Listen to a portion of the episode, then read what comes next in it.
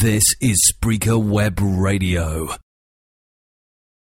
Muy buenas y bienvenidos a Reflexiones de un Geek desde Bilbao.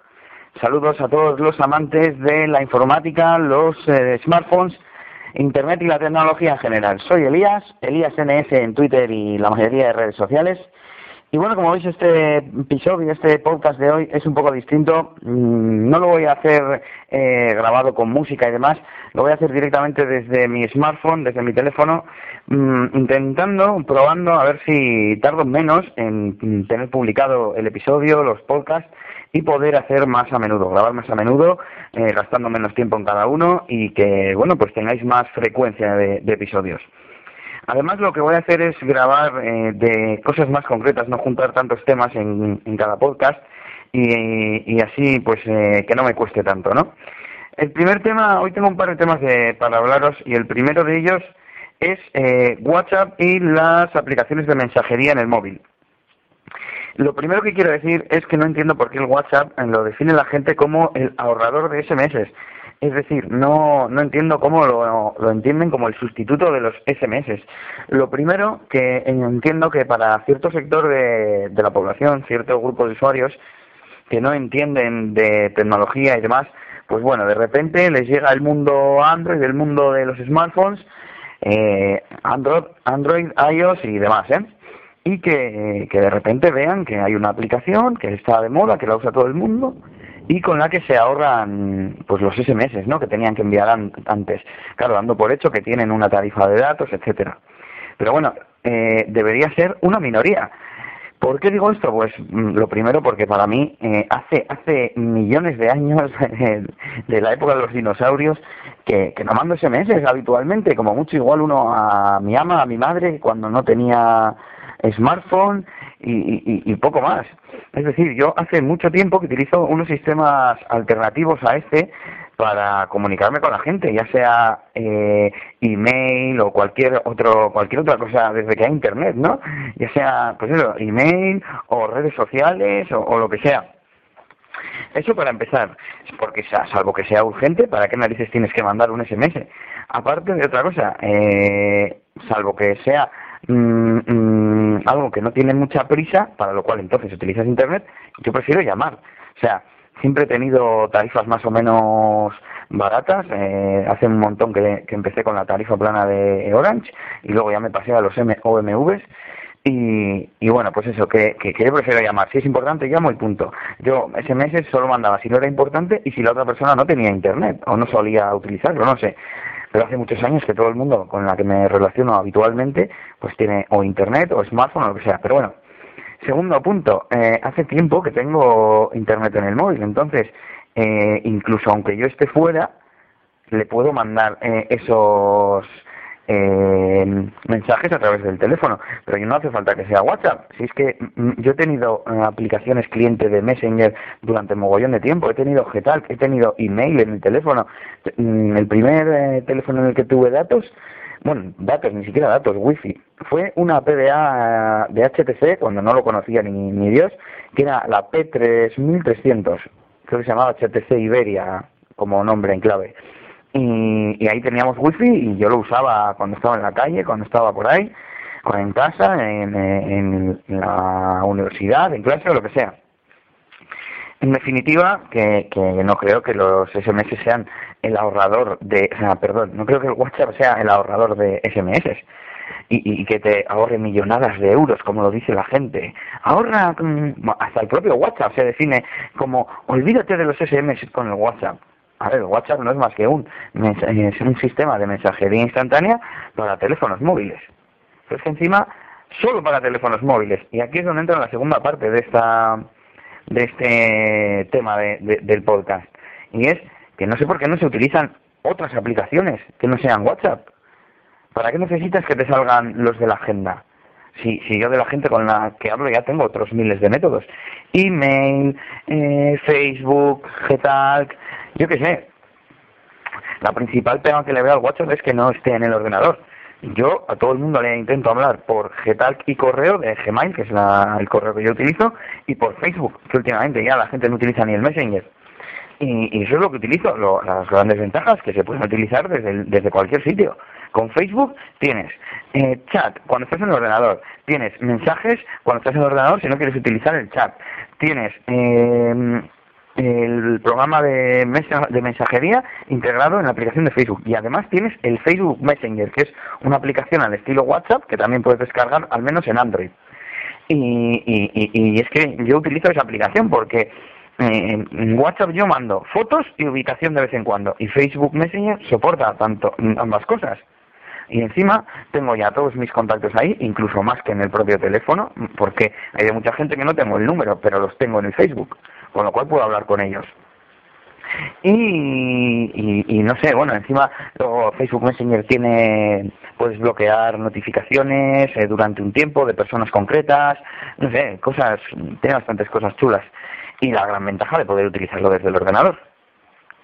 Y aquí es donde entra eh, la aplicación Line, que su principal ventaja, su principal reclamo es que se puede utilizar desde el ordenador, además de tener emoticonos especiales y demás, pero eso yo lo dejé de utilizar hace 10 años en el Messenger, o sea, yo utilizo los dos puntos paréntesis y el XD y poco más.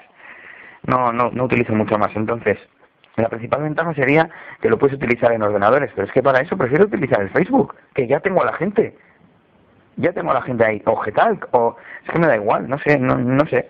¿Vosotros cuál, qué sistema de mensajería utilizáis? Evidentemente WhatsApp al final usamos todos porque familiares y gente no geek, no tecnológica, pues utiliza este tipo de, este programa, vamos. Y yo el primero, y me gusta porque mm, sé que lo tiene la gente, ¿no? Pero bueno, Facebook también lo tiene mm, casi la misma gente o más que, que WhatsApp. Y sobre Line, a ver, sobre Line que tengo por aquí apuntado. Ah, sí, bueno, Line también tiene eh, llamadas, llamadas VoIP. Vale. Mm, yo las veces que he probado llamadas VoIP a través del teléfono con datos no me ha resultado nada bien. Ni con Skype, ni con Viber. El único sistema que me ha funcionado son los, mm, los mm, programas de tipo walkie-talkie, porque son casi instantáneos, pero no tienes que tener la conexión en el momento activa cuando te están hablando. Te llega el mensaje, tarda lo que tenga que tardar, si la conexión es buena es casi instantáneo y, y te va sonando. He utilizado mucho la, la, aplicación Boxer. El problema de Boxer es que no la utiliza la gente, no la tiene la gente. Pero bueno, eh, Line tampoco la tiene la gente a día de hoy. Entonces, mm, mi propuesta sería utilizar para mensajería instantánea, mensajes privados, digamos, y demás, Facebook. O en su defecto, Google Talk y Gmail. Y para hablar, para sistema de audio, hablar por audio, Boxer o alguna aplicación similar, como puede ser Heitel o Talkbox, o bueno, hay un montón de estas. Y ese es el sistema que utilizo yo. Bueno, la verdad es que Boxer cada vez la utilizo menos porque por el problema de que no la tiene la gente. Y utilizo mucho el audio en WhatsApp. Cuando quiero hablarle a alguien que con el que estoy hablando en el teléfono, pues sobre todo por WhatsApp, y quiero explicar algo que es largo y me da pereza escribir, pues utilizo audio normalmente la gente se sorprende y, a mí me sorprende que se sorprendan porque eh, parece me parece raro que la gente cuando le da en WhatsApp a, juntar y al lado del icono de foto que el foto se envía a todo el mundo está el icono de audio y el de ubicación y la gente no los, no los prueba. No entiendo que lo ven y no dicen no les da curiosidad de a ver qué es esto no sé. En fin eh, que esa es mi propuesta, a ver vosotros si utilizáis Line, si utilizáis mm, WhatsApp o qué es lo que utilizáis. Y la segunda parte más corta de este podcast de hoy eh, está relacionada con Facebook. Ya veis, siempre ando con Facebook a vueltas. Supongo que habréis visto mm, ese mensaje eh, que están poniendo las páginas en Facebook diciendo que ahora Facebook no publica a todo el mundo todas las publicaciones de las páginas, y que para ver todas las publicaciones tienes que añadir a las páginas a una lista de intereses. Aparte de que esto, bueno, ahora voy a comentar sobre, sobre este tema, eh, a todas las páginas se les está olvidando decir que si no, eh, si luego no sigues esa lista de intereses, no sirve de nada. Es decir, solo por añadir a la lista que yo sepa no se consigue nada.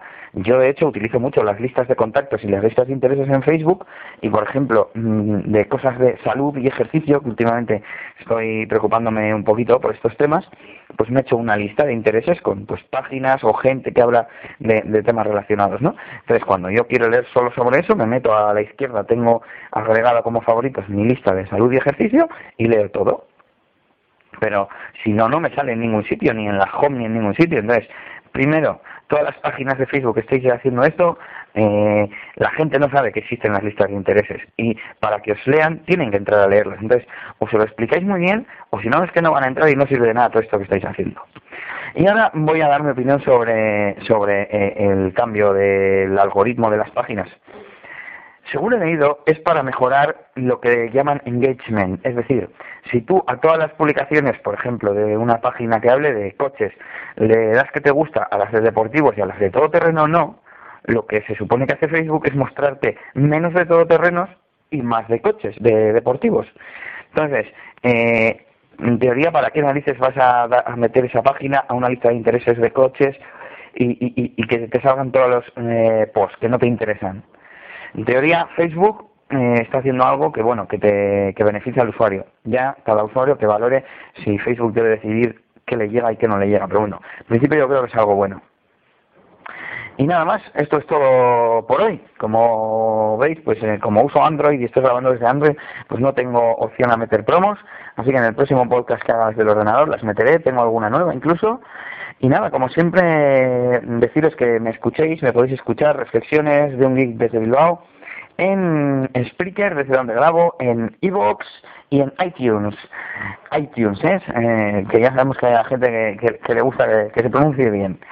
Y nada, eh, métodos de contacto me podéis encontrar como ElíasNS en Twitter y en casi todas las redes sociales, como he dicho antes. Y en Google Plus me podéis mandar si queréis un mensaje desde, tengo habilitado para que me pueda mandar cualquiera un mensaje que a mí me llega al email y con cualquier duda, sugerencia, lo que queráis, y yo os contesto. Así que, nada, nos vemos pronto y agur agur.